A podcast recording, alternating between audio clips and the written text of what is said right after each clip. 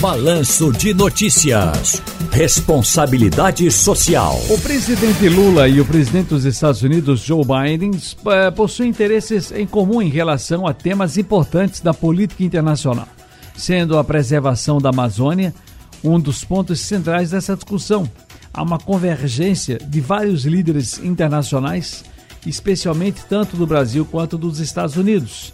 Após a reunião entre os dois chefes de Estado na Casa Branca, o líder americano anunciou a intenção de colaborar com o Fundo Amazônia. A expectativa é captar doações para financiar projetos de conservação e uso sustentável da Amazônia Legal, sendo gerido pelo Banco Nacional de Desenvolvimento Econômico e Social BNDES. E tem como principais doadores a Noruega e a Alemanha, que juntos contribuíram com mais de 90% dos recursos do fundo. Deixa eu conversar sobre esse tema hoje aqui, responsabilidade social, com Felipe Saboia, que é diretor adjunto do Instituto Etos. Felipe, boa tarde para você. Tudo bem? Seja bem-vindo. Boa tarde, Ciro. Tudo bem e você? Tranquilo, tudo na paz. Aqui, na verdade, nós temos agora essa paradinha para falar com você, porque no mais é só frevo, amigo. É só festa. É só, é só a preparação para o galo, né? O galo tá ali, sobe, mas não sobe na ponte, e a gente aqui na, na ponte e a gente na expectativa. Agora, o Felipe, ah, bom, mas aí você tá onde? Tá em São Paulo? Tô em São Paulo. São Paulo são os blocos, os blocos maravilhosos, as escolas de samba também, né? Muito bom. É isso. Ô, ô Filipão, que... vamos falar do Fundo Amazônia? Explica mais um pouquinho pra gente sobre esse Fundo Amazônia. Sim, claro, Ciro. É como você disse, o, o Fundo Amazônia ele, ele, ele foi criado em 2008 com o objetivo de captar doações para financiar os projetos de conservação e uso sustentável da Amazônia Legal. Esses recursos eles são destinados a projetos que visam a conservação e o uso sustentável da Amazônia, incluindo o quê? Incluindo a prevenção, monitoramento, controle do desmatamento, o manejo florestal sustentável, a regularização fundiária e a proteção de terras indígenas. Ou seja, todas questões muito importantes para a região amazônica.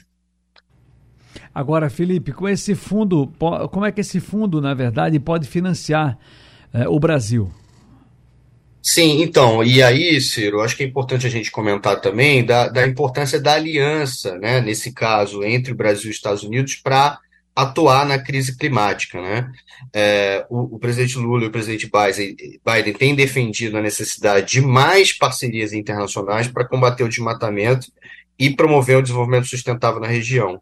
E aqui tem um ponto importante, né? O porquê disso, né? É, é, é um tema que transcende as fronteiras nacionais, já que a Amazônia é vital para a regulação do clima global, né? Porque ela é um sumidouro de carbono importante e é uma reguladora do ciclo da água. Então, por isso, o tema requer, de fato, a, co a colaboração internacional para garantir a proteção e a manutenção da biodiversidade e do equilíbrio do planeta. Então, essa aproximação do Brasil e dos Estados Unidos é essencial, obviamente, para o trabalho conjunto na área de mudanças climáticas, já que esses países são os dois maiores emissores de gases de efeito estufa que a gente tem nas Américas. Né? Uhum. Então, portanto, tem um papel crucial, crucial a desempenhar na mitigação do aquecimento global. O presidente Lula também defendeu a união entre Brasil e Estados Unidos para uma governança global em prol do meio ambiente.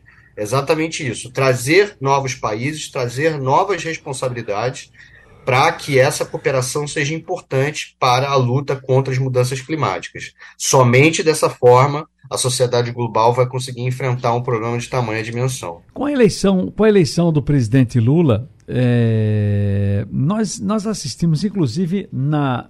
Foi COP que aconteceu, primeiro foi a COP, não foi? Lá no. no sim. Sim. No Egito, no Egito. No final do ano passado, no Egito, né? Pronto. Ali a gente já sentiu um clima diferente.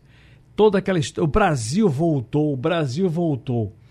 Eu, inclusive, fiquei muito feliz, porque eu vejo quando eu vejo o meu país bem representado, aí independe quem quer quem seja o presidente e qual seja o partido. Mas aí, no caso, era o presidente Lula e os assessores foram, ministros e ministras estavam lá, e o clima era diferente. É como se você tivesse dado uma lufada, assim, sabe, de, de coisas boas estivesse acontecendo nessa, nesse momento que a gente discute e tanto essa coisa da sustentabilidade, do combate à crise climática, enfim. Mas ao mesmo tempo eu fiz aqui uma. comecei a refletir. Mas só o Brasil tem essa responsabilidade de levar esse oxigênio, literalmente, de levar essa, sabe, dar essa soprada de renovo nesse ambiente, dessa discussão, nesse debate? Só o Brasil, a expectativa é só em torno do Brasil, só a gente tem essa responsabilidade, meu caro Felipe? É, não, com certeza não. Por isso a importância dessa, desse sistema de governança global, digamos assim, para o enfrentamento das mudanças climáticas. Os países, principalmente os países ricos, né, que têm maior concentração de emissão de gases de efeito estufa, eles têm que, de alguma maneira, financiar essa transição para uma economia de baixo carbono, né? ou seja, uma economia que seja menos emissora de gases de efeito estufa. Então, não só a participação de governos, mas também a participação de empresas. Né? A gente tem muitas empresas multinacionais que operam em diversos países, inclusive no Brasil, e nós, no Etos, trabalhamos com essas empresas no sentido de determinar metas para essas empresas na redução dos impactos das mudanças climáticas, na redução da, da, emissão de gases de efeito estufa. Então, todos têm responsabilidades, mas principalmente os países mais ricos, né, que têm uma, uma maior nível de emissão de gases de efeito estufa no, na atmosfera global. Filipão, querido, muito obrigado. Grande abraço a você. Aproveita o carnaval. Descansar ou brincar? Vou descansar com as crianças, né? Tenho filho pequeno, é melhor descansar por enquanto. Ah, muito bem, tá certo. Nós vamos trabalhar, viu? Nós vamos trabalhar na transmissão. Mas aqui a gente Isso trabalha aí, e se, aqui a gente trabalha e se diverte, é sempre muito bom, muito bom mesmo. Obrigado, Ciro. Um abraço a você e a todos os ouvintes.